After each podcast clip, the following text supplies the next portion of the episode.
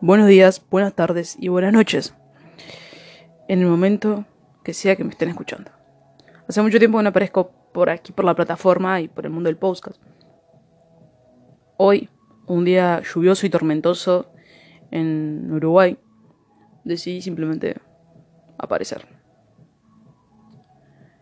Han sido tiempos difíciles. Lo debo aceptar. Acepto esto seis años más tarde. Acepto la travesía que he pasado durante estos seis años. Así que simplemente un día como hoy, me siento como siempre en la cocina de mi casa, con mi computadora delante mío, mi teléfono al lado, viendo las noticias nuevas del cine, de las series, del mundo del entretenimiento. Y me siento con el espíritu o con las ganas de contarle todo lo que está pasando en el mundo del entretenimiento.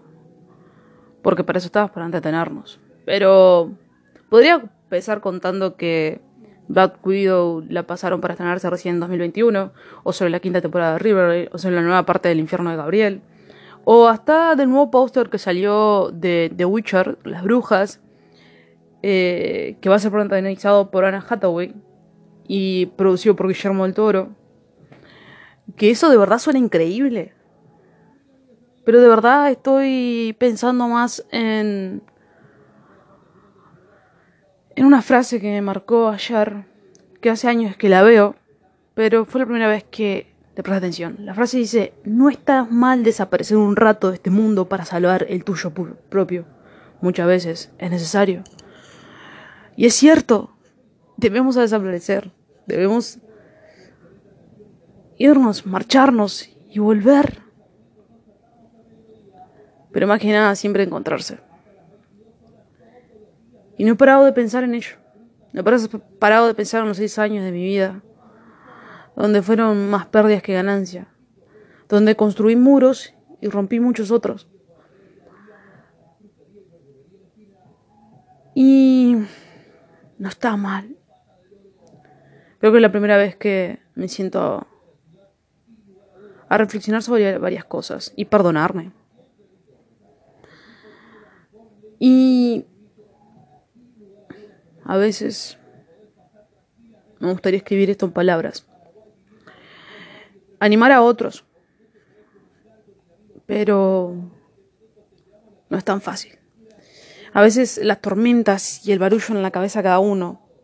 El barullo es decir, ese aturdimiento que se produce por tantas ideas, por tantos pensamientos juntos, te aturden te aturden al punto de no saber lo que hacer, al punto de no saber si seguir adelante o si de caerse, al punto de no tener cómo expresar tus ideas, tus pensamientos, las cosas que quieres hacer, o expresar que estás triste, que estás feliz. No tienes cómo porque estás aturdido. Hace muchos años creía en la frase que dice, a veces tenerse para uno mismo, en un sentido figurado, es sanador y no egoísta. Y lo hice por muchos años, enfocándome en mí, en mis metas, en mis planes. Lo hice. ¿saben qué? Ya no sé cómo hacerlo. Ya no sé cómo ser egoísta, enfocarme solo en mí. No lo sé. A veces quiero pensar que soy la clase de persona que entrega su corazón a la causa. Pero lo malo es que la causa nunca soy yo. La causa siempre son otras personas. Escucho estos truenos, el viento que pasa alrededor de mi casa, lo fuerte que está, las gotas que pegan contra la ventana. Y recuerdo que estos días siempre eran los mejores para mí. Me encantaban. Amaba la soledad, el silencio del momento. Amaba la vida tal y como era. Apreciaba los pequeños detalles. Y ahora me siento frente a esta ventana a mirar las gotas de lluvia, el viento como mueve los árboles, como voltea las hojas. Escucho los truenos. Y de verdad, no sé cómo contemplarlo. Aunque debería sentirme arrepentida por un montón de cosas. No lo voy a hacer. No voy a decir que me siento arrepentida. Porque sentirme arrepentida significaría que no aprecié el viaje.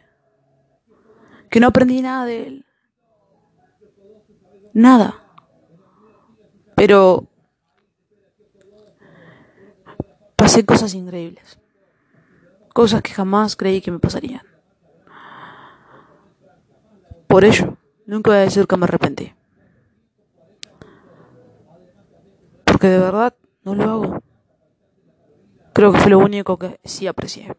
El viaje. Las cosas que hice. Y de eso se trata, ¿no? Siempre fui una persona que antes de leer un libro, lee el final. Sí.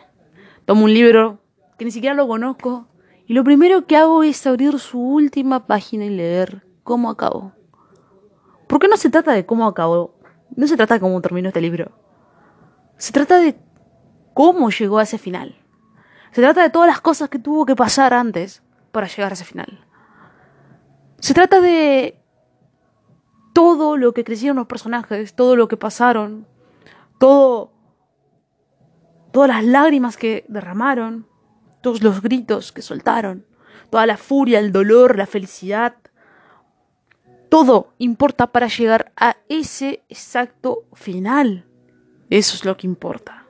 El final no es importante.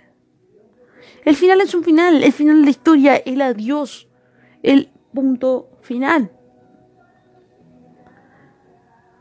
Pero debería esperar que, no sé, que llegue el final de mi vida para, para contar la historia. Entonces, más vale, preocupémonos del viaje. Preocupémonos cómo llegamos a donde estamos. Hay una frase que antes siempre la recordaba. La frase dice, estoy tratando de encontrar quién soy o quién quiero ser. Se supone que es un largo viaje, pero estoy feliz sabiendo que estoy comenzando ese camino por voluntad propia. Porque elijo conocerme, elijo saber quién soy y quién seré. No hay mejor forma de describir que quiero apreciar el viaje, a pesar de lo largo que sea, lo doloroso, que lo único que quiero es encontrarme y ser quien soy. Conocerme y simplemente aceptar la vida tal cual es. Esa frase antes era muy fácil para mí. La deletreaba hasta sin pensarlo. Pero después de estos años, en este exacto momento donde estoy parada en mi vida, no es tan fácil. La vida me ha agobiado. En seis años he perdido a seis personas. Y es difícil cuando te encuentras tantas veces con la muerte frente a ti. Es difícil, más ahora que ya eres grande, tienes que enfrentarte con la universidad, con las responsabilidades. Te enfrentas a un mundo nuevo. Uno que no conocías. Ahora debes dejar tu casa y simplemente irte a otra ciudad y enfrentarte de otra forma a la vida. Porque eres adulto y llegó el tiempo de las responsabilidades. Llegó el momento de que tú seas protagonista de tu propia historia. Esto puede tener la segunda parte. Veremos. Hola de nuevo.